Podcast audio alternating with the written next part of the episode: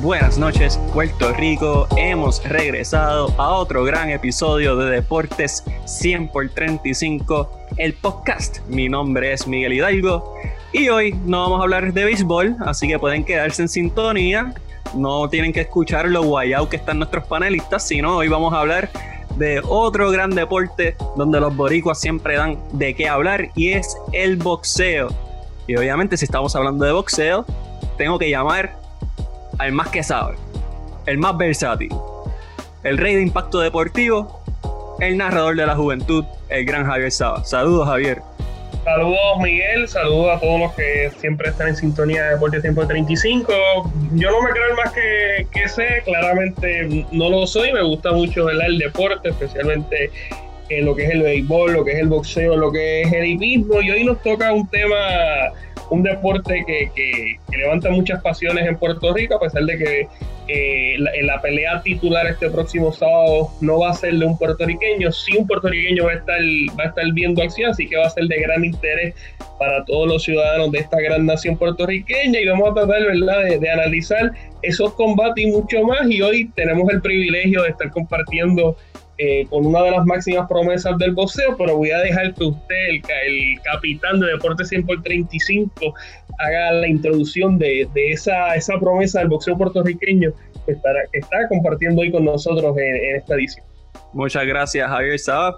Jonathan Basade me hace el favor y me le quita un punto a Javier Sabab por dañarme la introducción y decir que no es el más que sabe. Así que por favor y muchas gracias.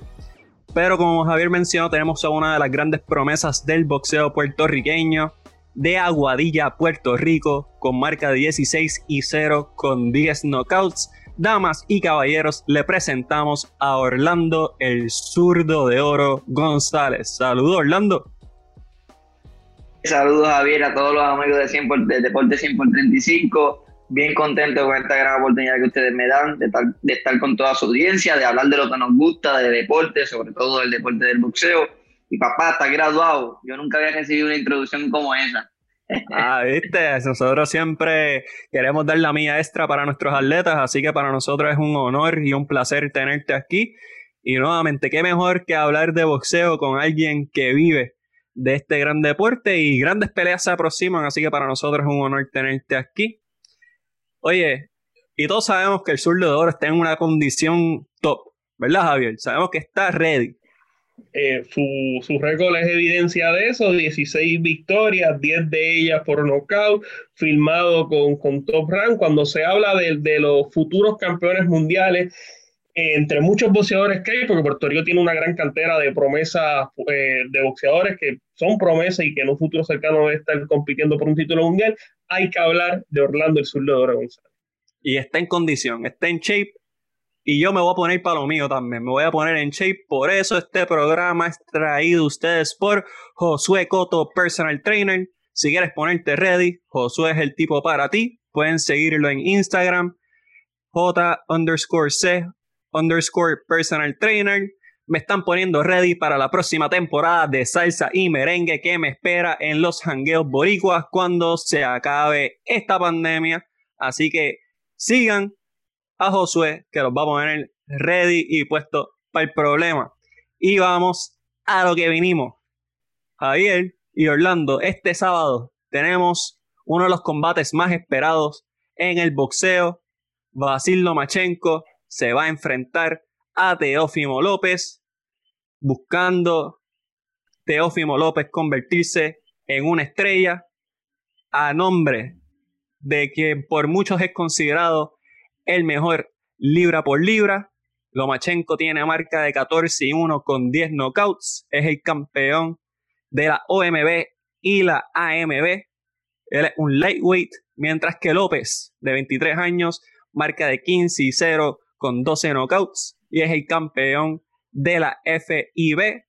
Y Javier y Orlando, esto es una pelea que viene poco a poco, cuajándose desde el 2018. Cuenta la leyenda, cuenta la historia que Basil Lomachenko y el papá de Teófimo López se conocieron en el lobby de un hotel y desde ahí el papá de López visualizó que esta pelea se tenía que dar Así que vamos a empezar con lo más sencillo.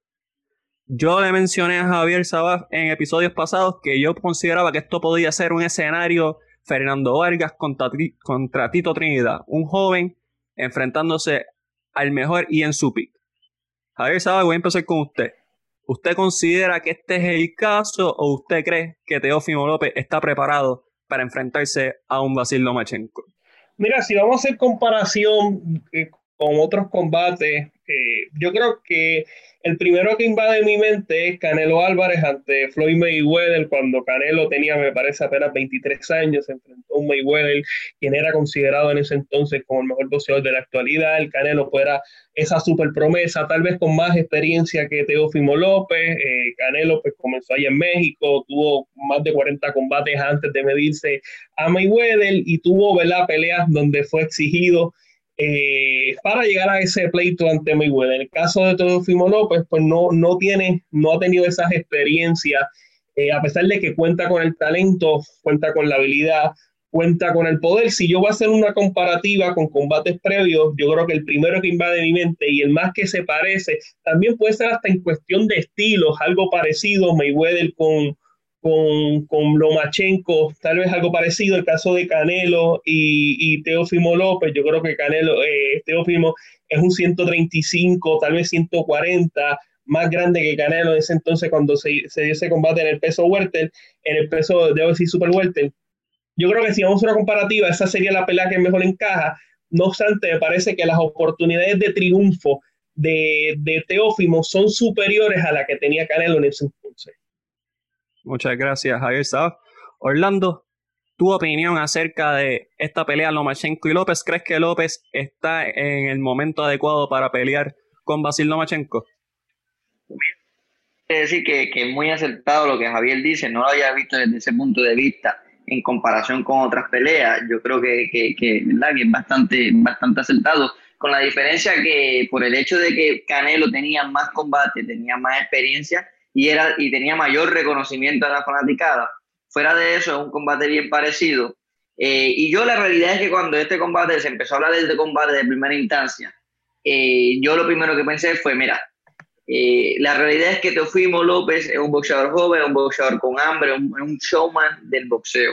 Es un peleador que a pesar de, de ser de descendencia hondureña, atrae no solamente al latino, sino que atrae también al fanático norteamericano. Y mucha, en, la historia del boxeo, cuando se, dan estos tipos de peleas, eh, había un lema que decía un gran entrenador, decía, hay peleas que se tienen que dar en un solo momento. Si pasa ese momento, no se, no se vuelve a dar. Y yo creo que el riesgo que está subiendo Teofimo, pues es un riesgo de cualquier lado asumiría, y más cuando te pagan 2.2 millones a esta, en esta etapa de, su carrera, una etapa joven. Eh, pero eh, me gusta la comparativa que hace Sabat porque aunque yo me inclino a Lomachenko por su experiencia, por sus habilidades boxísticas eh, y por una cuestión de madurez, eh, me gusta esa comparativa porque no creo que Lomachenko le dé un mal golpe a Teofimo, que fue lo que pasó con, como mencionaste, lo que pasó con Tito con Valia. Prácticamente Tito les, le descarriló la carrera a Fernando Valia, pero Tito era un pegador en el caso de Mayweather como de Lomachenko, eh, Lomachenko es un, buen colocador de golpe, pero no es un noqueador de, one punch. Sí lo hemos visto.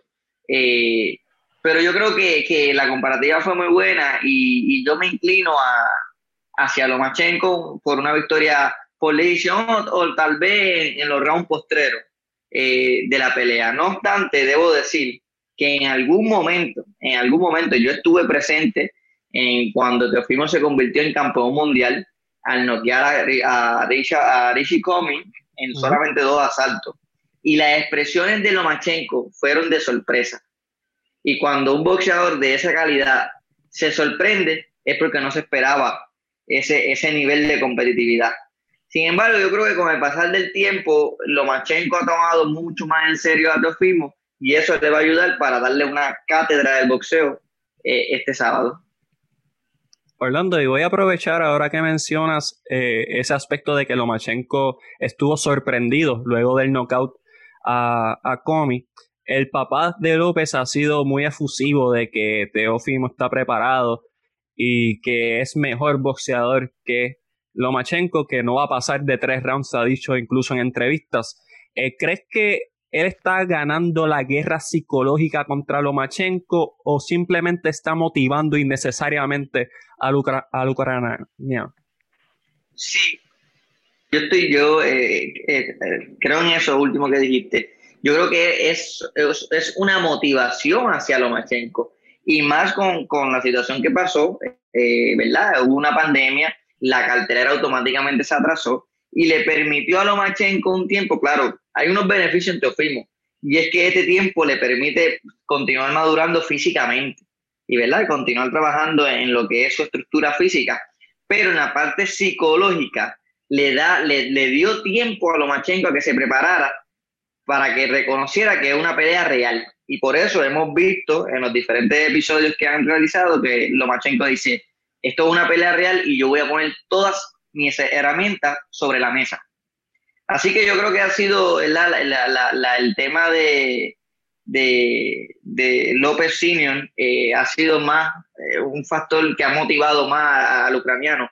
Además que el ucraniano, esta gente viene con un sistema de psicología bien, o sea, nuevo dentro, dentro del deporte del boxeo y ellos psicológicamente también preparados. Yo creo que tienen más motivación que temor, sin duda alguna. Javier Sabaf, ¿algo que quieras añadir? ¿Consideras que tal vez López está jugando con fuego y se puede quemar o crees que va a ser una motivación interna que él va a tener para probar que es mejor que Lomachenko? Pues mira, yo, yo creo, este es mi pensar, no sé si Orlando concuerde conmigo, hay dos estilos para poder derrotar a Basil Lomachenko. Uno tiene que ser un boxeador muy escurridizo, un boxeador que carque prácticamente el boxeo de Lomachenko. Al momento eso no ha sido posible. Yo creo que de los boxeadores que tal vez pudieron haber hecho eso, y el Mojigondo pues un estilo similar al de Lomachenko, pero Mojigondo ya llegó bastante entrado en edad, llevaba tiempo sin, sin ver la acción, eh, ascendía demasiado de peso, era sucio difícil, y Lomachenko pues lo venció sin ningún tipo de, dificultad. Ese es, el, ese es uno de los estilos que tal vez pudiesen derrotar a, Lomachenko. Y el otro estilo, el, eh, y, ¿verdad? siguiendo por esa línea, tienes que ir al ritmo de pelea de Lomachenko, a la velocidad. Por eso yo creía que Jorge Linares le podía hacer un muy buen combate, porque Linares, la velocidad tal vez no es nivel Lomachenko, pero es bastante similar. Eh, pudiese llegar el, el, máximo nivel de velocidad de, de, Lomachenko. Eh, eh, Linares podía irse a, ese, a, ese ritmo de pelea. En los últimos asaltos, pues, pues fue demasiado. Yo creo que esa ha sido la pelea más cerrada que ha tenido eh, Lomachenko y lo, logró derrotar por nocaut. El otro estilo vendría siendo todo lo opuesto, un boxeador que esté encima, como lo hizo Orlando Sálido, que derrotó en su segundo combate a Basil Lomachenko, un boxeador que no lo deje respirar, que presente una gran condición física y que tenga pegada. En el caso de Sálido, durante ese combate le estuvo, durante ese combate le estuvo dando en, los muslos a, a, a Lomachenko, parándolo prácticamente en seco. Lomachenko pues eh, solamente había tenido un combate previo como, como profesional, a pesar de esa larga experiencia que tuvo al nivel aficionado. Así que se dieron las condiciones perfectas para que Salido hiciera eh, posible lo imposible. Ahora bien, ¿cuál de esos estilos se parece más al de Teófimo López? Pues mira, yo me quedo con el segundo. Y la diferencia es que Teófimo pues tiene mucha más pegada con Lando Sálido, tal vez no tenga la experiencia, claramente no tiene la experiencia eh, que tenía el mexicano en, ese entonces, pero tiene el hambre, tiene el deseo, tiene la condición física, tiene, ha tenido una gran preparación para este choque y yo creo que lo más importante, o sea, y esto no solamente aplica en el boxeo, esto aplica en la vida. Lo más importante para uno lograr una meta en su vida es uno creer que eso es posible. Antes de comenzar tu preparación, tu planificación, tu entrenamiento, para lo que tú quieras hacer, tienes que creer el mismo. Y Teófimo desde un principio ha sido claro que él cree, él no solamente cree, él está convencido de que, va a derrotar a, a Basil Lomachenko. Y yo creo que de los boxeadores que ha enfrentado eh, Lomachenko, eh, el que mejor llega en condiciones para medirse a Lomachenko lo es Teófimo López. Tal vez no es el mejor, yo creo que el mejor es Rigondó, pero Rigondó llegó en, un, llegó en destiempo. Linares es muy bueno, para mí también llegó en destiempo. Pedraza llegó en destiempo. Este llega en mejor momento, me parece que ahora mismo no hemos visto la mejor versión de Teófimo López a apenas 23 años. Me parece que sería absurdo pensar que a los 23 años ya él es lo que va a ser. Me parece que en los próximos años va a seguir mejorando. Pero yo creo que la pelea más complicada en la carrera de Basilio Machenko al momento va a ser esta ante, ante Teófimo López. Y yo me voy a inclinar por la sorpresa no me extrañaría que llegase el knockout de parte del boxeador de ascendencia hondureña. Vimos lo que pudo hacer Linares, cogió con un mal golpe a, a, a, Lomachenko y lo derribó y yo creo que la pegada, la pegada que tiene Teófimo López es superior a, la de Linares y superior a la de todos los boxeadores que se ha medido Basil Lomachenko. Yo me voy a inclinar por la sorpresa, yo me voy a inclinar por el knockout las postrimerías de los asaltos. Me parece que la condición física que él va a presentar va a ser formidable y va a tratar de cazar a la presa. Y yo creo que en esta ocasión sí, la, sí lo va a poder hacer y va a caer derrotado el boxeador ucraniano para dar un poquito más de contexto en lo que mencionó Javier, eh, Basil Lomachenko tiene 32 años, mientras que Teófimo López tiene 23, como mencionó. Lomachenko tuvo una carrera amateur de 396 y una sola derrota. Así que la experiencia claramente va a favor del ucraniano, dos veces medallista de oro olímpico. Y Javier, ahora que mencionas los diferentes estilos de boxeo que existen, ¿qué tipo de pelea consideras que vamos a ver? ¿Una más técnica, una más ruda o una mezcla? ¿Cuál tú crees que es el estilo que vamos a ver y a quién beneficia ese estilo? Yo creo que eso lo pudiese contestar mejor Orlando. Mi parecer es que esto a ser un choque de estilo. El, estilista, ante el fajador, el estilista entiéndase Lomachenko, el fajador eh, Teófimo, López, pero dadas las condiciones en las que se da el, combate, yo creo que en las postrimerías el boxeador de la ascendencia hondureña va a llegar con un buen golpe a, a, Lomachenko y yo creo que le va a poner punto final. No sé qué opine eh, Orlandito, yo creo que también concuerda conmigo en cuanto al choque, choque de estilo que se espera este próximo sábado no, concuerdo con la mayoría de las cosas que, que Sabat eh, ha comentado, eh, con la diferencia que yo creo que el boxeador en cuanto a estilo se trata, que mejor ha enfrentado a Lomachenko, ha sido Gary Russell Jr., que fue el boxeador que hizo el tercer combate con, contra Lomachenko. Eh, Lomachenko viene de una derrota con Orlando Salido, se enfrenta a Gary Russell Jr. Gary Russell Jr. hoy por hoy es considerado el mejor 126 libras del mundo. Lo que pasa es que por X o Y razón, pues no se le da la exposición camerita eh, pero es un boxeador con muchas herramientas que Lomachenko lo logró derrotar en los últimos asaltos del combate. Eh, ahora bien, eh, lo que Sabat mencionó sobre, sobre los dos estilos que, que, que, le podrían ganar a Lomachenko, yo concuerdo muchísimo. Y también concuerdo que la interrogante está en qué estilo podrá aplicar Teofimo López ante Lomachenko basado en sus herramientas. Eh, claro, eh, solamente tiene 15 peleas, tiene poder, la mayoría la ha acabado por nocaut.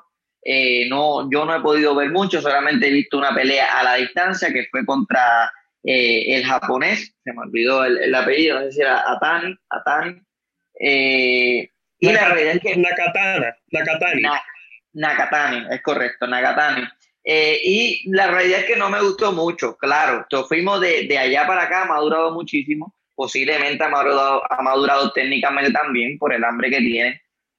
Eh, pero sin embargo yo creo que aunque va a ser un choque de estilo entre fortaleza e inteligencia, yo creo que eh, Teofimo va a estar esperando el contragolpe. Como bien dice Sabá, va a estar esperando ese golpe de sorpresa como el que, el, como el que conectó Linares. Claro, eh, eh, para mí Teofimo pega mucho más que Linares. Linares se destaca por ser un boxeador de alta velocidad en sus manos, eh, sin embargo, yo no, no eh, eh, la contraria a Sabana, lo único que no, que no concuerdo con él es que, no, y no es que no sea posible, pero se, se me hace difícil pensar que ese golpe llegue a la postremería de la, del combate porque Teofimo, cuando pasa el octavo asalto, no ha demostrado mantener ese poder.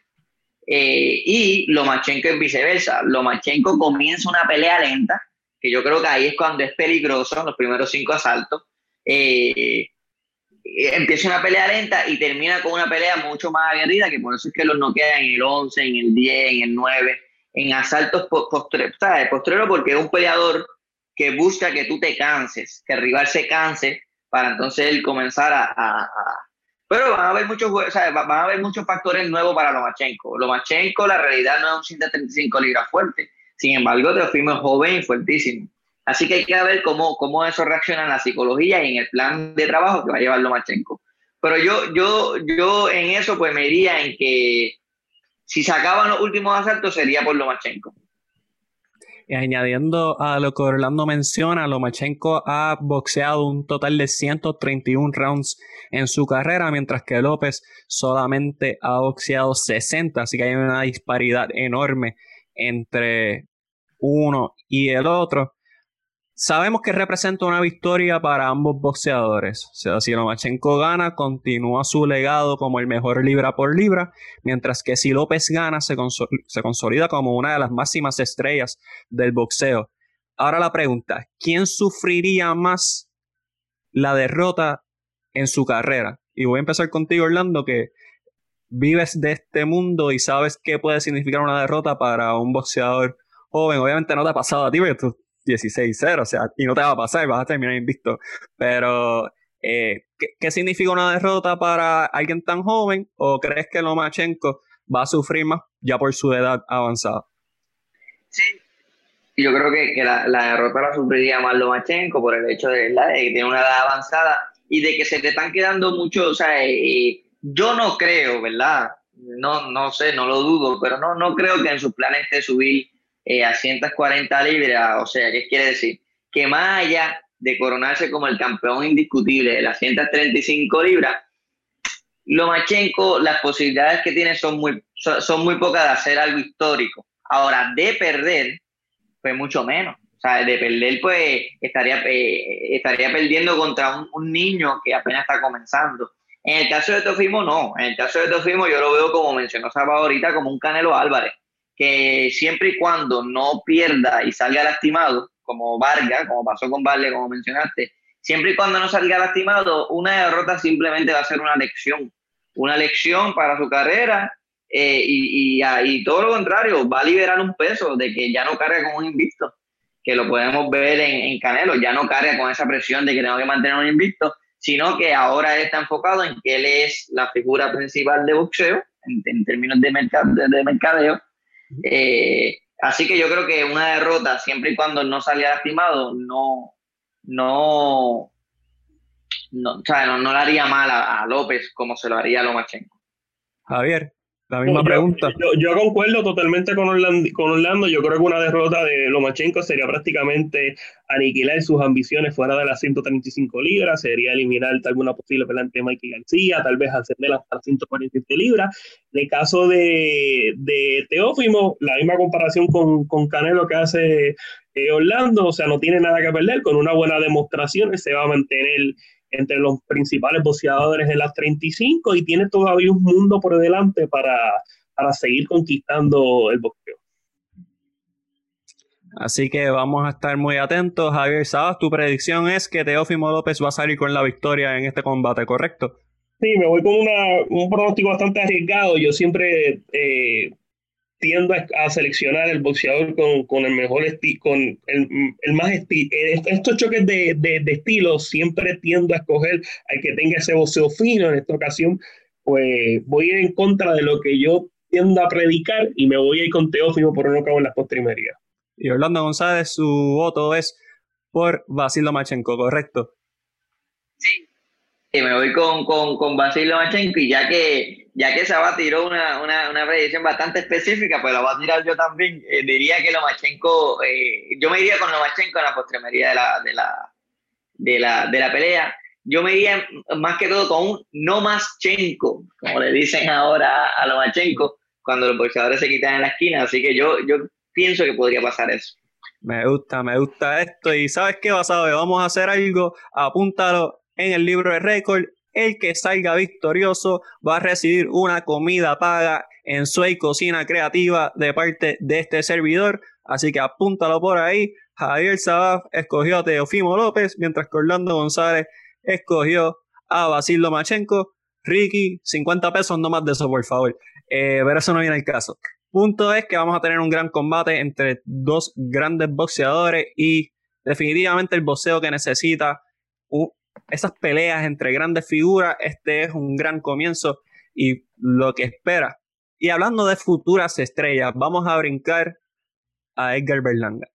Edgar Berlanga marca de 14 y 0 con 14 knockouts. Todos en el primer asalto se va a estar enfrentando a Lanel Bellows con marca de 25 y 3 con 13 knockouts en la pelea preliminar a la de Lomachenko y Teófimo López. Ya Berlanga está recibiendo un aumento de peleadores de calidad, ya que Top Rank quiere que vaya cogiendo mayor experiencia.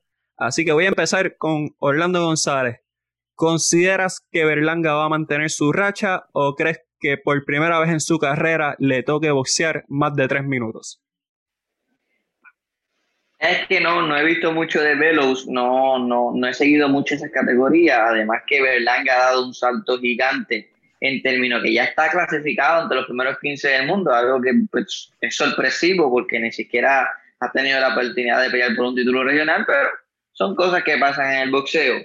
Eh, si, si, termina o no la pelea eh, en el primer asalto, no, no te puedo decir. La realidad es que yo pienso que ya es hora, ya es hora de que le echen rivales, ¿verdad?, de, mayor calibre para exigir y ver qué es lo que trae Berlanga a la mesa en una categoría que es durísima. Ya sabemos que pega. Ahora, aguanta, tiene condición, puede boxear si está lastimado.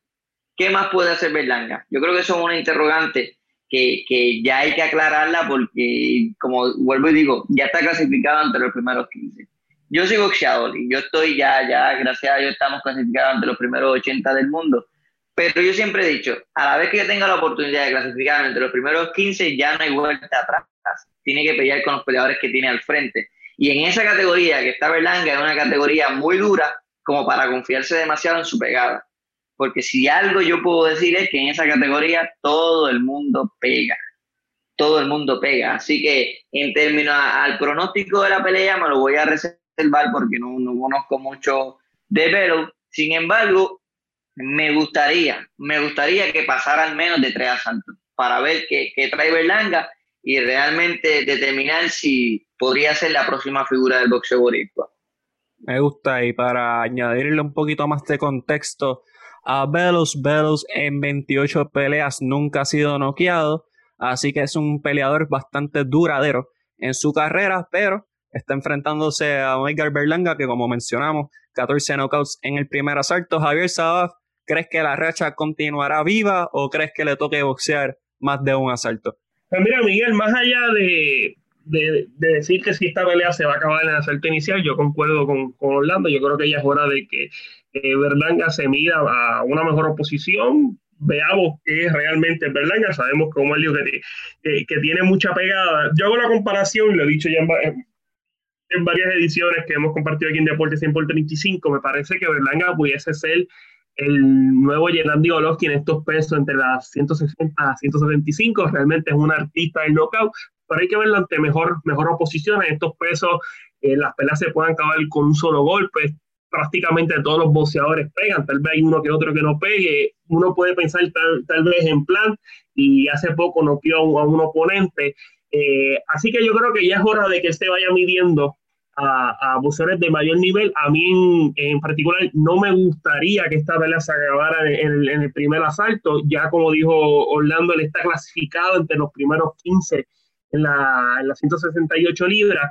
Así que ya es hora de ponerle un reto mayor. Y si logra eh, la victoria por no cabo en, los asaltos iniciales, yo creo que es importante que él regrese eh, pronto el cuadrilátero. Las ambiciones que tienen son enormes, son grandísima. O sea, yo creo que hacen comparación con Teófimo, tal vez ni hacen comparación con Teófimo porque Berlanga lo que tiene son apenas, me parece, 20, 21 años. Teófimo tiene 23 eh, años y ya están hablando de Canelo Álvarez, él se siente ready, y luego salió que se siente, eh, eh, estaría dispuesto a enfrentarlo el, año próximo.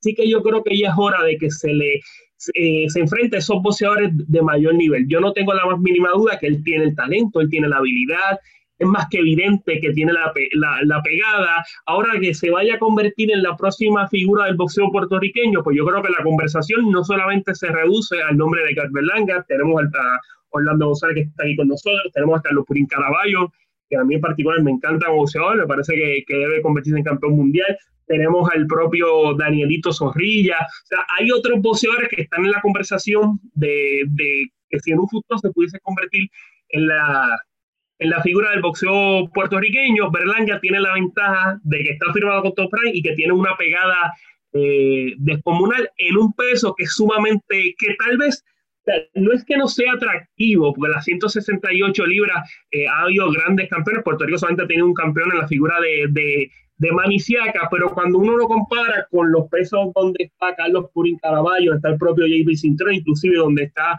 Orlando González, pues estos pesos tienden a, tener mayor promoción, mayor auge. Así que, dadas esas condiciones, tal vez él tiene todo el camino, tiene un camino bonito, eh, sin, muchas rocas para él convertirse en un futuro en esa, en esa, grande, esa gran figura del boxeo puertorriqueño que desde los tiempos de Miguel Cotto, desafortunadamente, no, no la hemos tenido. Orlando, mencionaste muchas interrogantes que Edgar Berlanga puede tener. ¿Qué te gustaría ver de él en un cuadrilátero, en, en tu opinión? ¿Qué es lo más que te gustaría ver? ¿Te gustaría ver que vaya más seis rounds, vaya desarrollando estamina? ¿Quisieras ver tal vez cómo asimila golpes o cómo una pelea difícil lo puede moldear? ¿Qué es lo más que te gustaría ver de un peleador así que nunca ha salido de un primer round? para, ser sencillo, ¿verdad? Y, y, y, ver algo adelante, porque uno como peleador, uno pues no, o sea, si me pongo en, el rol de él, pues yo quisiera también que las peleas se acaben rápido, porque cobro rápido y nos vamos, como decía Tito. Eso lo matamos de uno y cobramos. Pero la realidad es que a mí, a mí eh, para yo poder determinar si, si puede ser una, una próxima figura del boxeo puertorriqueño, me gustaría al menos, al menos ver, como dije anteriormente, que pase de tres asaltos para ver si hay un plan B en el Berlanga. Claro, no puedo decir pues, que asimile, claro, sí, si lo vemos pues bien, pero no me gustaría que le, ¿verdad? le diera un, mal golpe o, que lo bloqueara ni nada de eso por el estilo, ni que le diera un knockdown. Claro. Que, que, es bueno también, porque uno pues ve cómo reacciona el peleador, pero mínimo, mínimo me gustaría ver si, si Edgar Berlanga va a las peleas con un plan B, porque la mayoría de sus knockouts han sido este, knockouts a a la cabeza, a la zona de la barbilla, detrás del oído, y es porque confía tanto en su fortaleza que, que, ¿verdad? Eh, eh, destrona a sus rivales. Sin embargo, si un rival le aguanta esos tres asaltos, hay que ver si Eka Berlanga tiene un plan B, si Eka Berlanga trabaja a la zona hepática, si, si Eka Berlanga sabe lo que es utilizar un jab para, para, para provocar a que el peleador cometa, cometa errores. Hay que ver ese IQ si lo tiene, porque la realidad es que yo no creo que un Canelo, como él lo lleva mencionando hace meses, eh, lo vaya a no quedar en uno o dos asaltos. O sea, Canelo es un, peleador ya súper veterano y que su mandíbula ha sido probada, porque Golovkin le dio con todo lo que tenía y no se pudo caer. Así que más allá de pegar, yo quiero ver si, si quiero ver el IQ de, de, de Edgar Berlanga dentro del cuadrilátero. Javier Sabaf le pregunto a usted predicción en esta reyecta, nuevamente, Lanel Bellows, 20 victorias, 5 derrotas, 3 empates, 13 knockouts, nunca ha sido noqueado. ¿Cuál es su predicción en esta pelea? Eh, mira, yo nunca he visto a Bellows eh, combatir. Yo me voy a ir con el que yo he visto y con lo que ha demostrado. Y me parece que Top Rank no va a arriesgar a Edgar Berlanga, que me parece que tal vez en un futuro se pudiese convertir en una superestrella de la compañía. Así que yo creo que va a salir airoso el, el, el boxeador estadounidense de ascendencia puertorriqueña y va a ser por knockout. No, no tengo la duda de eso. Me gusta, me gusta. Vamos a tener grandes combates y estamos teniendo un resurgir de figuras del boxeo. Aparte de Edgar Berlanga, también Sander Sayas, que va a pelear mañana. Es otra figura que también está dando de qué hablar en las filas de Top Rank. Así que definitivamente estamos viendo diferentes boxeadores puertorriqueños luciendo a un alto nivel y teniendo ese, esa exposición para su público verlo y Dios mediante en un futuro tengamos una cuna de campeones, como Puerto Rico siempre se ha conocido. Y hablando de campeones, obviamente estamos hablando con Javier Sabá, el campeón de impacto deportivo. Tenemos Orlando González, futuro campeón, que va a ser en Puerto Rico. Vamos a hablar de esos grandes que ya fueron campeones una vez, legendarios, personas de alto calibre en el mundo del boxeo. Vamos a hablar de los candidatos al Salón de la Fama. Y esta clase, Javier y Orlando, esta clase está bien difícil. Entre los boxeadores nominados están Timothy Bradley, Iván Calderón, Diego Corrales, Miguel Cotto, Vladimir Klitschko, Floyd Mayweather Jr. y Andre Ward. Casi nada. Casi nada. Así que yo les voy a hacer una pregunta a ustedes. Si ustedes fueran votantes, si ustedes tuviesen un voto para decidir qué cinco boxeadores entrarían al Salón de la Fama, cuáles serían sus cinco y por qué. Javier Sabat, le abro el foro. Mira, yo creo que esta clase está bien, bien, pero que bien complicada. Voy a empezar por el orden alfabético. Tienes a un boxeador como el Travieso Arce, me parece que fue cuatro veces campeón mundial en diferentes pesos. Yo creo que solamente ahí eh, Eric Morales fue el primero, él fue el segundo en, hacerlo. Tienes a Timothy Bradley, eh, que fue un gran campeón, venció a, a Manny Pacquiao, también venció a Juan Manuel Márquez, tienes al propio Ben Calderón, el cubano Joel Casamayo, que fue muy bueno, tienes a Cotto, Chris Eubank, que fue campeón en la 160, su hijo está, está viendo acción, a, eh, eh, es boxeador activo, tienes a Carl Froch, que fue muy bueno en la 160, también en la 168, eh, tienes a Chris John, boxeador de Indonesia, bueno, Vladimir Klitschko, eh, Floyd Mayweather, eh, Michael Moore, tienes también a, o sea, en la cantera de boxeadores que hay, James Tony, o sea, son tantos y tantos, Wilfredo Vázquez, Samuel Serrano, ambos boricuas, o sea, son tantos para escoger que yo creo que es un poco injusto tener que seleccionar a cinco para mí, los cinco mejores, eh, yo creo que el mejor indiscutible lo es Floyd Mayweather Jr., eh, terminó invicto, se ganó a, todo el mundo. Creo que Andrew Ward lo que hizo en la 168, luego en la 175, venció a Carl Froch en ese torneo donde estaban los mejores boxeadores en la 168. Luego se midió a Sergi Kovalev, lo derrotó en dos ocasiones. La primera, un poco controversial el, el, fallo, no obstante, ya en el segundo combate lo sacó por nocaut, humilló al boxeador ruso, lo que parecía imposible, lo hizo eh, posible. Ya te he dicho dos, voy a añadir a Antonio Tarbel porque de estos boxeadores, yo creo que la victoria más grande la obtuvo eh, Antonio Tarbel cuando derrotó a Roy Jones, cuando Roy Jones parecía que era imposible derrotarlo allá en las 175 libras. Él había ascendido el peso completo, derrotó al puertorriqueño John Ruiz, se convirtió en el primer boxeador que ascendía de las 160 a las 100, a al peso completo, del peso mediano al peso completo, y se hizo campeón mundial. Y Antonio Tarver luego lo derrotó en dos ocasiones. Tengo que votar por Antonio Tarver, Vladimir Klitschko, su dominio en el peso completo, tal vez en un momento eh, donde no pasaba sus, donde no estaban los mejores boxeadores el peso completo, por el dominio que exhibió Vladimir Klitschko eh, fue sorprendente. Muy pocos boxeadores lo han podido hacer. Hasta lo último se midió a Anthony Joshua, le hizo eh, un gran combate. Ese sería mi cuarto. Y el quinto, es bien, bien difícil escoger a uno. mira, yo voy a escoger al puertorriqueño Miguel Ángel Coto. Coto ha sido un gran boxeador, quien me conoce sabe que, que, que, no, yo no he sido fanático de Coto, no he sido fanático de Coto, pero tengo que ver a Miguel Ángel Coto por la consistencia, porque fue un boxeador que a pesar de los pesares, él estuvo primero con su tío Evangelista Coto, luego estuvo con hermano Stuart, hermano Stuart eh, falleció, él también en ese trayecto estuvo con Joe Santiago, estuvo con el cubano eh, Pedro Luis Díaz, su, su, en su última etapa con, con Freddy Roach, él siempre se midió a los mejores, fue dominante en las 40, tuvo su dominio en las 47, primer puertorriqueño en ser campeón en, los cuatro, en cuatro divisiones, tuvo éxito al nivel, al nivel amateur, fue, fue abanderado de Puerto Rico en los Juegos Olímpicos, eh, fue abanderado, eh, él no fue abanderado en el 2000, pero sí en los Panamericanos, él, lució muy bien los Panamericanos de, de, que en Canadá.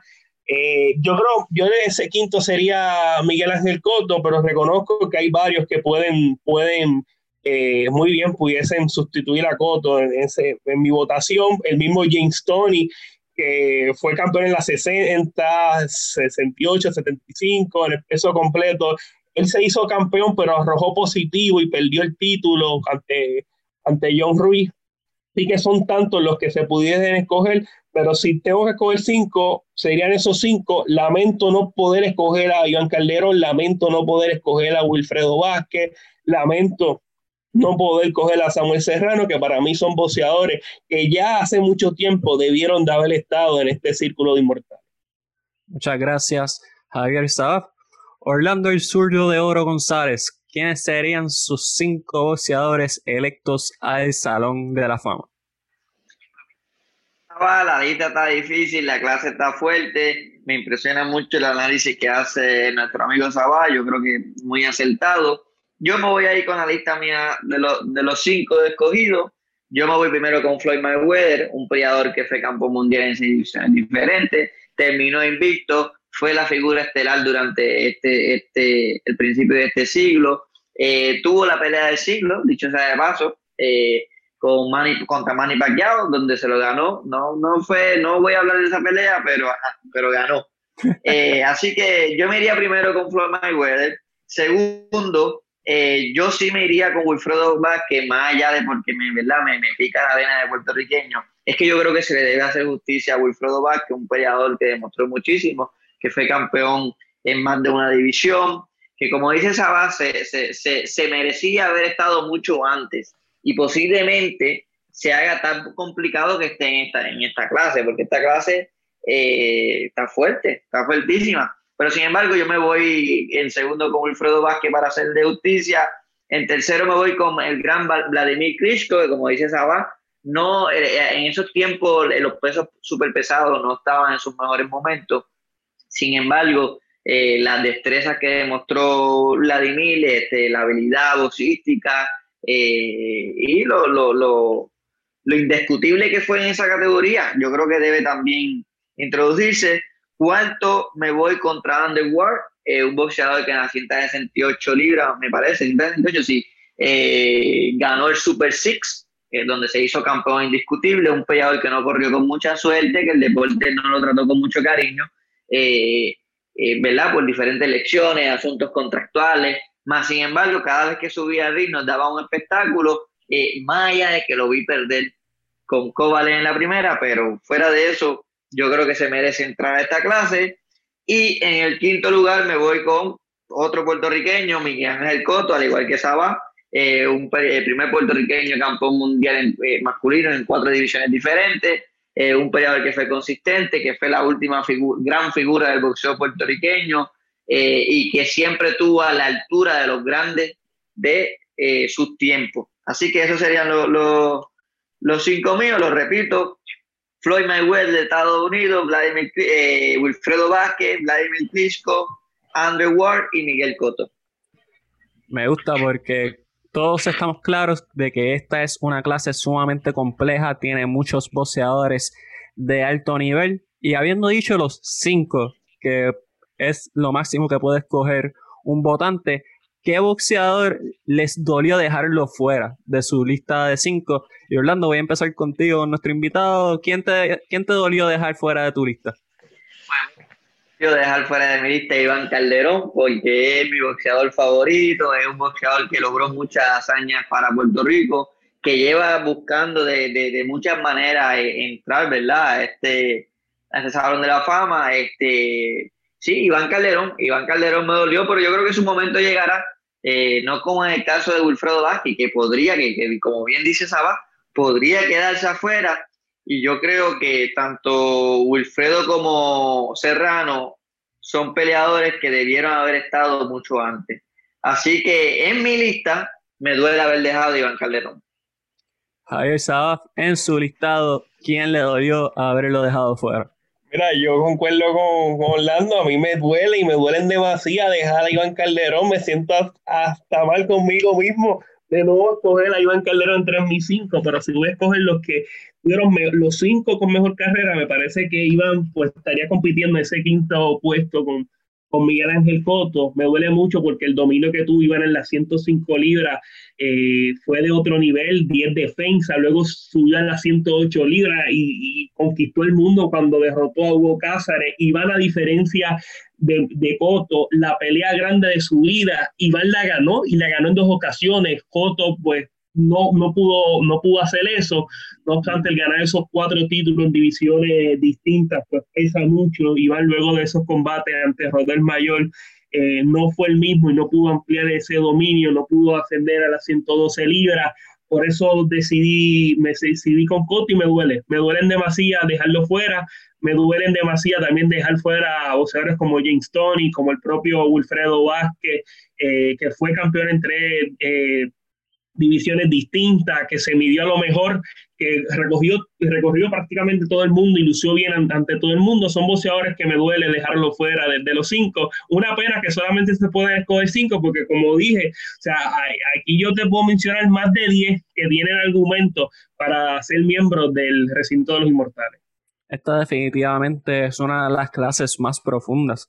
Eh, para ser exaltado el Salón de la Fama, me recuerda a esta clase que viene ahora de la NBA, que tiene a Kobe Bryant, Tim Duncan y Kevin Garnett. Así que definitivamente estamos viendo un, relevo generacional de atletas que vienen y que quieren lograr grandes cosas en el deporte. Y hablando de personas que quieren dejar un gran legado, Orlando, el zurdo Doro González, llegó su hora de hablar conmigo un ratito. Así que Javier Sabat también puede intervenir eh, Orlando, eres de la cuadra de Top Rank. Tu última pelea fue el 28 de agosto del 2020. Una victoria por decisión unánime ante Diul Olgin. En esa pelea sufriste una lastimadura en tu mano. ¿Cómo te sientes de esa lastimadura? Peleamos el pasado 28 eh, de agosto. Eh, sufrí una, una lección en el tercer asalto cuando le di un uppercut en la frente de Diego un peleador pues, mexicano al fin, se caracterizan por aguantar el golpe.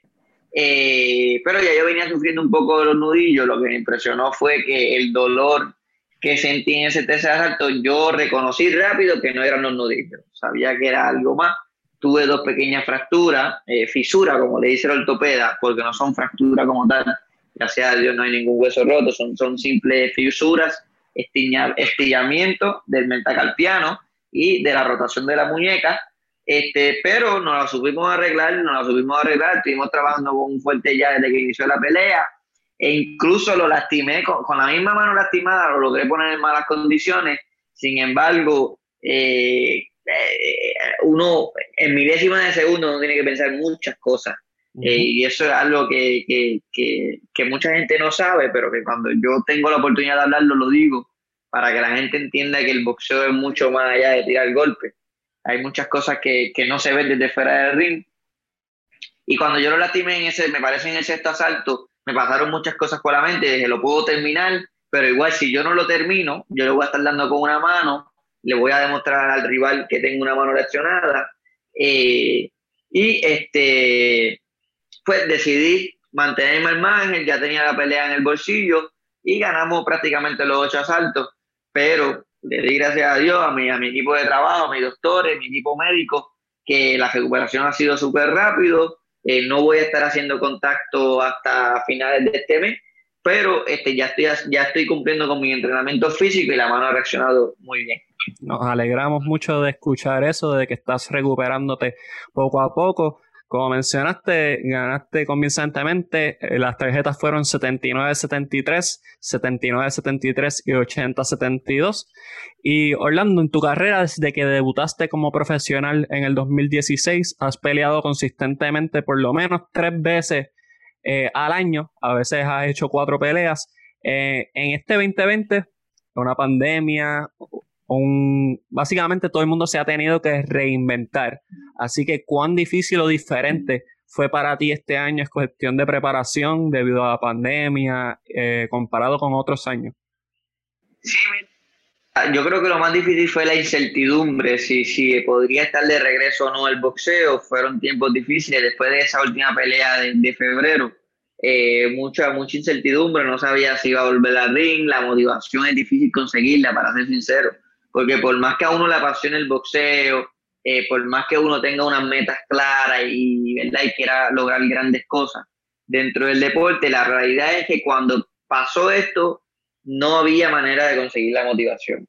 Más allá de yo colocar prácticamente un gimnasio debajo de mi casa, que mi papá me ayudó eh, a montar un saco y unas cositas, era difícil conseguir motivación. Eh, pero cuando ese teléfono sonó, que me dijeron que podía estar de vuelta en una burbuja, yo dije, de una burbuja debajo del mar, en un avión, no importa, yo quiero volver. Y, y, mira, este, soy agraciado, tengo que darle gracias a Dios que pues, al menos llevo tres peleas en, este, en lo que va de año, eh, dos fueron consecutivas, y por eso las aproveché, las aproveché porque la realidad es que lo que está pasando, pues como bien dice, es algo atípico, eh, todo el mundo ha tenido que reinventarse, todo el mundo ha tenido que hacer sacrificios, las inversiones que yo he tenido que hacer por campamento prácticamente se duplican, económicamente hablando. Eh, así que sí, fue, fue, mucha la incertidumbre. En cuanto a la preparación, la más difícil que se me hizo fue la primera, porque como los medios estaban dando tan y tan y tan duro la cuestión de, del COVID, ¿verdad? Que no es para menos, pero, le estaban dando tan duro que yo decía, espérate, ¿con quién yo voy a aguantar? Eh, tuve que prácticamente acuartelar dos compañeros de gimnasio que no necesariamente son los estilos que necesitaban, pero eran los las personas que más me podían garantizar, ¿verdad? De que iban a estar conmigo, de que iban a estar cuidándose. Este, y esa primera pelea, la preparación fue malísima. Además que las primeras dos semanas todavía estábamos, estábamos eh, en Puerto Rico en encierro total. No sé si recuerdan que estaban hasta las pistas cejadas, no se podía estar caminando por ahí. Y yo tenía que correr en el estacionamiento de, de una iglesia que está atrás de mi casa. Yo eso era un mareo todos los días, un mareo, mareado saltar. Pero, pero bueno, no, no, como bien dijiste, nos reinventamos, hicimos sacrificios en todos los sentidos, logramos esa pelea eh, contra el olímpico Luis Poroso eh, y ahora con Diulo Holguín, que fue una pelea un poquito más para mantener más activo, porque la realidad del caso era que el objetivo real de la compañía era que yo abriera este sábado la cartelera Teofimo Novachenko y eh, sonaban dos nombres grandes pero por la cuestión de la elección no se pudo, no se pudo dar. Claro, y, grandes sacrificios que creo que es bueno que las personas escuchen de primera instancia todos los sacrificios que tú como boxeador y como persona tienes que hacer para poder prepararte. Y todo pasa por algo y tal vez estaban los planes tú abrir esta pelea, pero tal vez en el futuro no vas a estar abriendo la pelea, sea la semiestelar y eventualmente ser la estelar. Así que muchas cosas pueden llevar al éxito de Orlando González. Y te voy a hacer reflexionar, porque mucho se habla de llegar a la cima, pero no siempre se habla del proceso para llegar a la cima. Así que quiero saber cómo empezaste en el boxeo, cómo llegaste a este mundo de, del tome y dame. ¿Cómo Orlando González se enamora del boxeo? Eh, empecé desde muy pequeño asistiendo en el gimnasio con mi papá y con mi primo español, Luis González, que fue un boxeador destacado en el aficionismo. No se dio la oportunidad de debutar, decidió introducirse al mundo laboral, este, pero siempre, siempre lo veía desde pequeño en el gimnasio y como todo niño uno quiere molar lo que nuestros mayores hacen. Así que a los cinco años, sin, sin tirar bien puño en el gimnasio, fuimos a un evento de boxeo, a una cartelera de boxeo y mi papá me pregunta, ¿quieres subirte al rincón de ese nene? y había otro muchachito que me llevaba, creo que era 8 libras, era más grande que yo.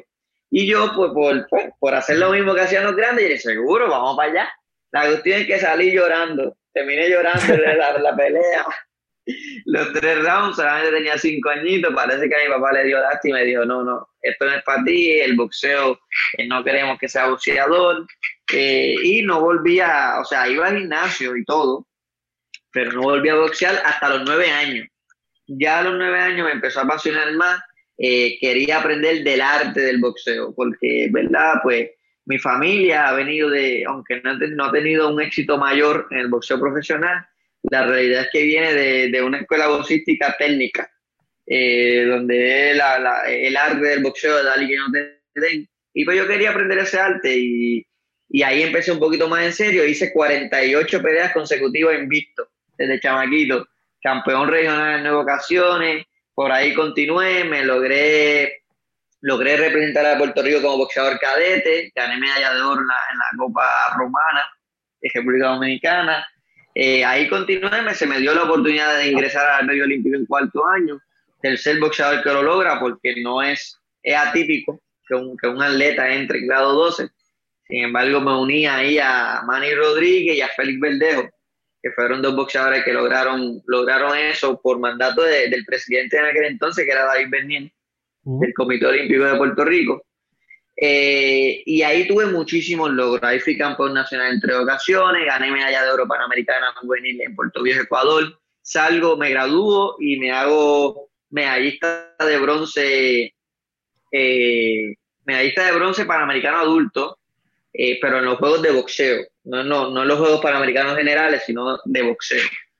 ahí, ahí logramos algo, ahí me empecé a dar un poco más a conocer en la opinión pública, porque los periódicos comenzaron más a reseñarme, por el hecho de que había tenido eh, tres combates en el 2014 contra Javier Cintrón, que todos los medios de comunicación le querían ver esas peleas, y había pasado algo que, que no había pasado en mucho tiempo, y era que dos boxeadores de Puerto Rico estuviesen clasificados entre los mejores tres de la ODEPA, o sea, de, de, de, de América eh, estaba posicionado segundo y yo estaba posicionado tercero, siendo del mismo país.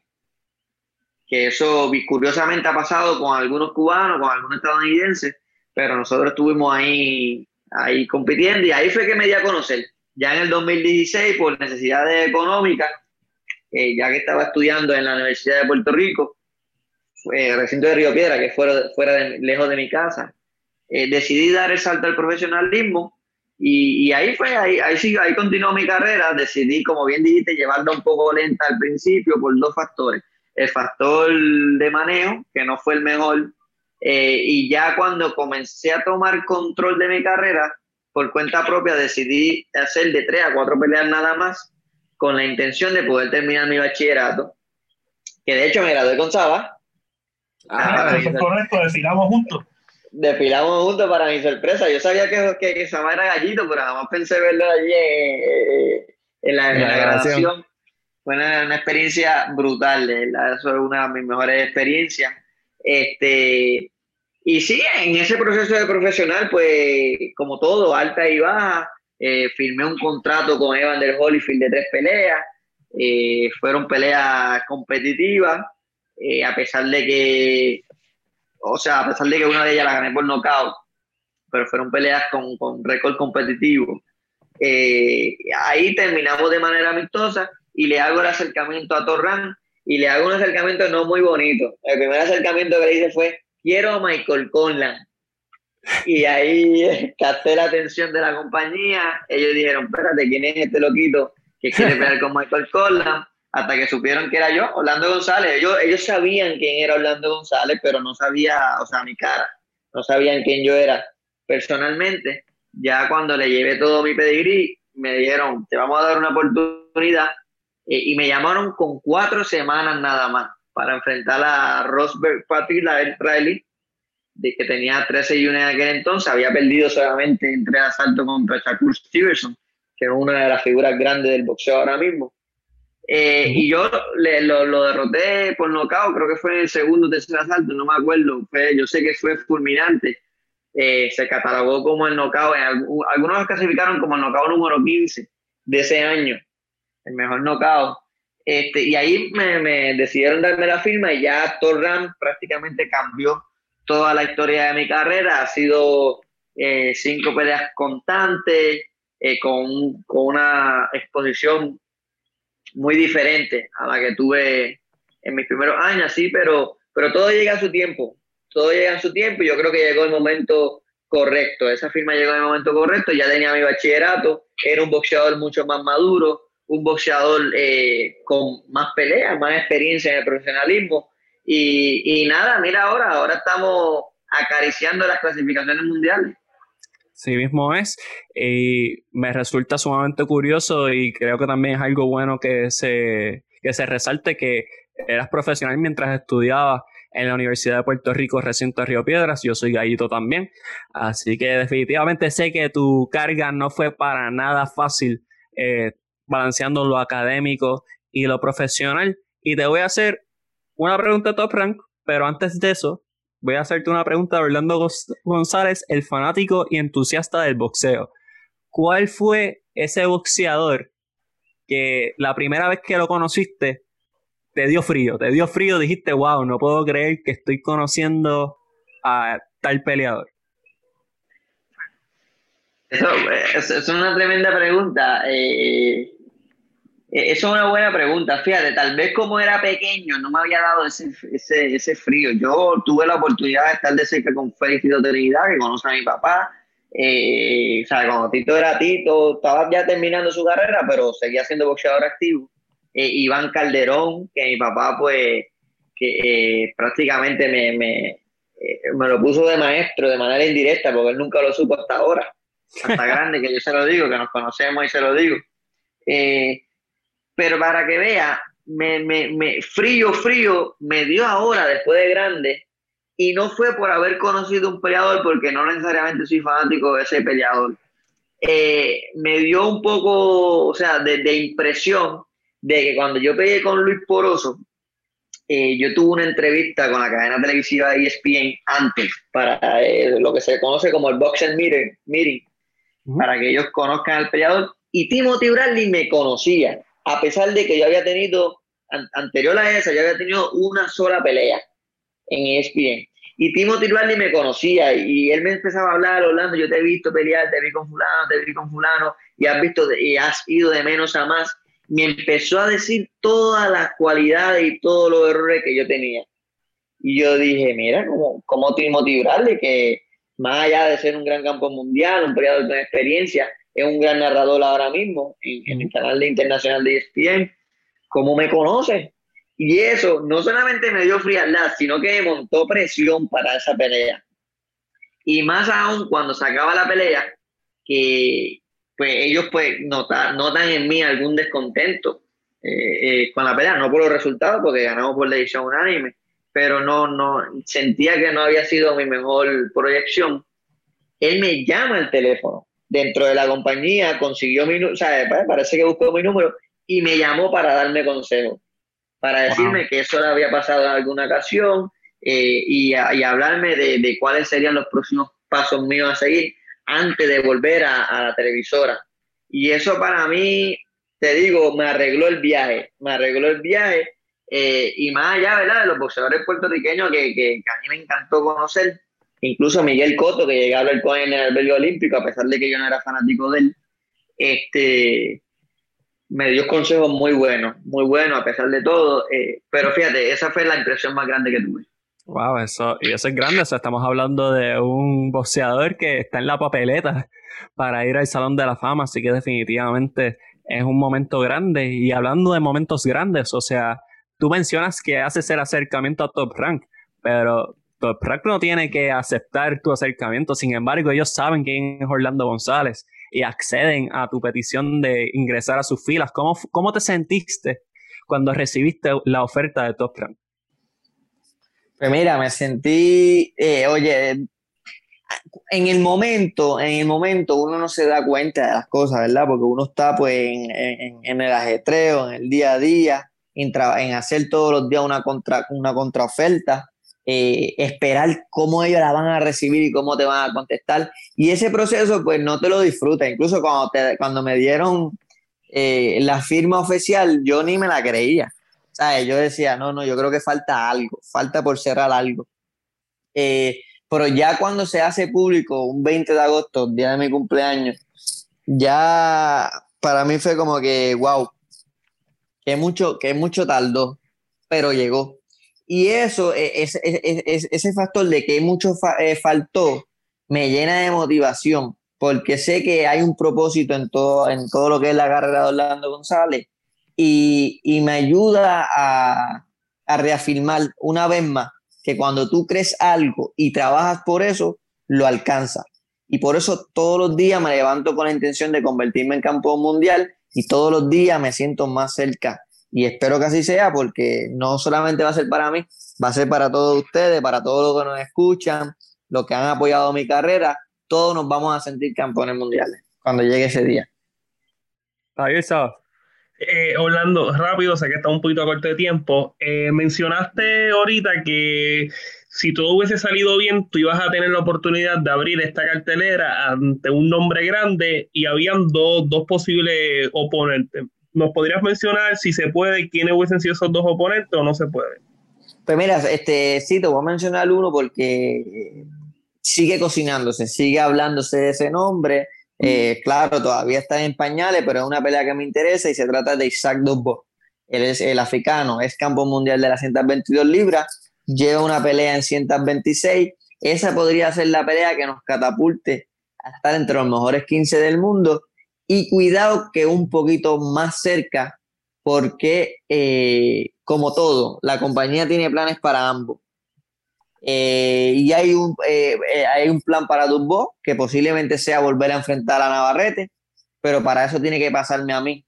Y, y yo obviamente voy a estar preparado para que eso no ocurra y yo escribir mi propio, mi propio destino, pero Isaac Dubbo es el nombre que se está mencionando y nos interesa muchísimo, muchísimo ese nombre.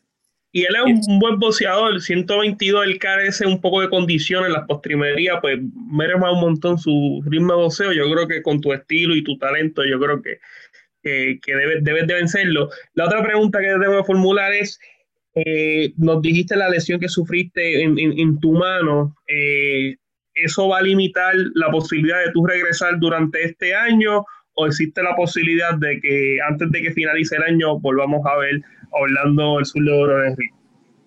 Pues mira, eso va a depender de cuando haga el primer contacto en la tercera semana de este mes, que es la semana que viene, a mitad de la semana que viene, eh, cómo reacciona la mano. Si, si, si veo que está bien, podría ser una pelea en diciembre 12, que es la última cartera de Torram, pero sería una pelea de desarrollo. O sea, no sería la pelea con esas dos voces.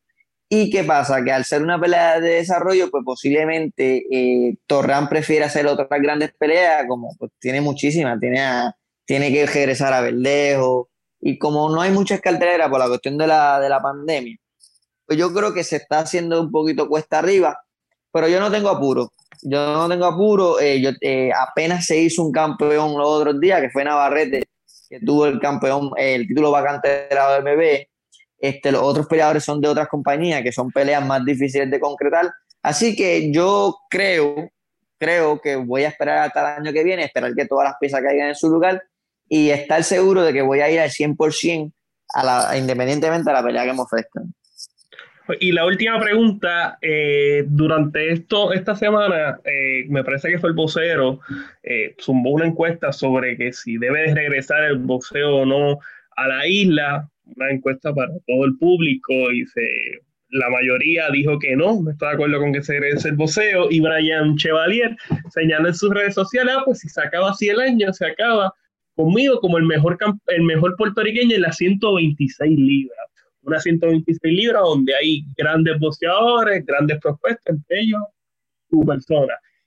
¿Existe la posibilidad en un futuro cercano de tú medirte a Brian Chevalier? Pues mira, para serte sincero, ¿verdad? Más allá, más allá de contestarte eh, la historia de él, que lleva toda la pandemia peleando contra el espejo, diciéndose él mismo que es 926 libras y que nadie lo duda, porque la realidad es que es el mejor clasificado. Tiene, tiene, tiene con, qué, con qué justificarlo, pero, pero más allá de eso, eh, yo no, no lo veo muy posible porque Brian Chevalier es un peleador porque no se ha mantenido activo posiblemente la Organización Mundial le quite, le retire el título interino que tiene, porque recordemos, es un título interino lo que él tiene, no es un título, no es el título latino oficial. Eso es lo primero. Lo segundo, eh, concretar peleas entre Miguel Coto y Torran son bien difíciles, al menos que sean peleas mandatorias, como pasó con Okendo y Herring, eh, que ya era una pelea mandatoria por el, por el organismo, pues esas peleas se tienen que hacer. Pero fuera de eso, por eso yo no creo que, haya una pelea inmediata, pero no dudo que en un futuro, por ejemplo a finales del próximo año, si él continúa clasificado, yo de seguro voy a trabajar para estar clasificado también. Eh, yo no dudo eh, y no descarto una pelea ni con Brian ni con ningún puertorriqueño. Sabemos que las 126 libras es una categoría que está lleno de boricuas. A mí me encantaría que cada cual cogiera por un organismo diferente, pero no es la realidad. Solamente existen cuatro organismos, en algún momento lo vamos a tener que enfrentar eh, uno a otro y, pues yo no descarto ninguna pelea. Y a, mí, no me cabe la mínima duda que eso va a ser un, un gran combate, que va a ser para el para el disfrute de, todos los puertorriqueños, a pesar de que sea uno el que, o sea, uno de los dos va a tener que, salir eh, airoso, el otro va a salir derrotado, pero me parece que si se concreta este combate va a ser un gran espectáculo. Sí, va a ser, va a ser un, Calderón Diepa, un, un Diepa en el Sánchez, va a ser de esas peleas en que se llena el Roberto Clemente. Yo creo, yo creo que si se concretaría, ¿verdad? En algún momento, yo creo que va a ser así. Estas eran las tres preguntas que le tenía al futuro, apúntenlo bien, futuro campeón puertorriqueño. No tengo la más mínima duda y ojalá que se dé esa, ese pleito entre el boxeador eh, africano, que yo creo, Orlando, que realmente tus cualidades son perfectas para derrotar a... a eh, se me escapa el apellido ahora, y que... Sí, me parece que tiene, las herramientas para, para vencerlo. Orlando, de parte de Deporte 100 por 35 te quiero agradecer por tu tiempo y por tu análisis experto acerca de estos combates que definitivamente van a llamar la atención del público, donde te pueden seguir nuestros fanáticos, que obviamente ya son fanáticos tuyos, así, ¿dónde te pueden seguir en las redes? Seguro que sí, que me sigan en Twitter y en Instagram como Zurdo de Oro PR o en Facebook como Orlando González, página oficial, ahí pueden ver todo ahora estoy un poquito más activo en Twitter, tú sabes, por eso de las, de las tendencias y de las conversaciones diarias. Pero, pero sí, me pueden seguir en esas páginas. Yo siempre estoy dando noticias. Eh, ya anuncié que empecé con mi entrenamiento físico y vendrán mejores cosas por ahí, pendientes a las plataformas. Así mismo es. Y vamos a tener que hacer un pancho de deporte 100 por 35 para que sepan que los mejores están aquí. No, van a estar ahí Gracias, gracias, no, gracias Deporte 100 por 35. Este, yo había escuchado, yo había escuchado algunos de sus podcasts, tengo que felicitarlo. Este, no sabía cuando, cuando Sabá me dio, ya mira que pensé en algún momento que, que Sabá me confundí, porque también soy, también escucho a Impacto Deportivo y los visito ahí a la cabina antes de la cuestión de la pandemia, así que los felicito y les agradezco por la oportunidad. Muchas gracias. Y hablando de impacto deportivo, el principal foro de talentos jóvenes en Puerto Rico, Javier Sabat, ¿dónde lo pueden seguir usted? Pues mira, estamos en Twitter e Instagram en Sabat y en Facebook Impacto Deportivo Radio PR y todos los sábados de 2 a 3 de la tarde por Radio Paz 810 AM. Así mismo es, a nosotros nos pueden seguir en Deportes 100 por 35 en todos los lados. Hagan un Google Search y va a aparecer ya sea YouTube, Spotify, Apple, todo, todo. Recuerden seguir a Pura Grasa Podcast del internacional y el más querido Jonathan Basabe. Y a mí me pueden seguir en Miguel HR22. Sigo hablando de baloncesto femenino, de perreo y de cualquier otra barbaridad que se me ocurra. Así que nos siguen por ahí. Orlando, el zurdo de Oro González, gracias por su participación. Y tenemos otra entrevista pendiente en el futuro cuando llegue ese gran campeonato que sabemos que va a llegar. Así que Puerto Rico, muchas gracias. Nos vemos la semana, bueno, la semana que viene, sí, cuando hablemos de la, de la Serie Mundial de las Grandes Ligas y vamos a hablar de la burbuja con Yadir Molina. Así que prepárense que lo que viene está bueno. Chequeamos, Corillo.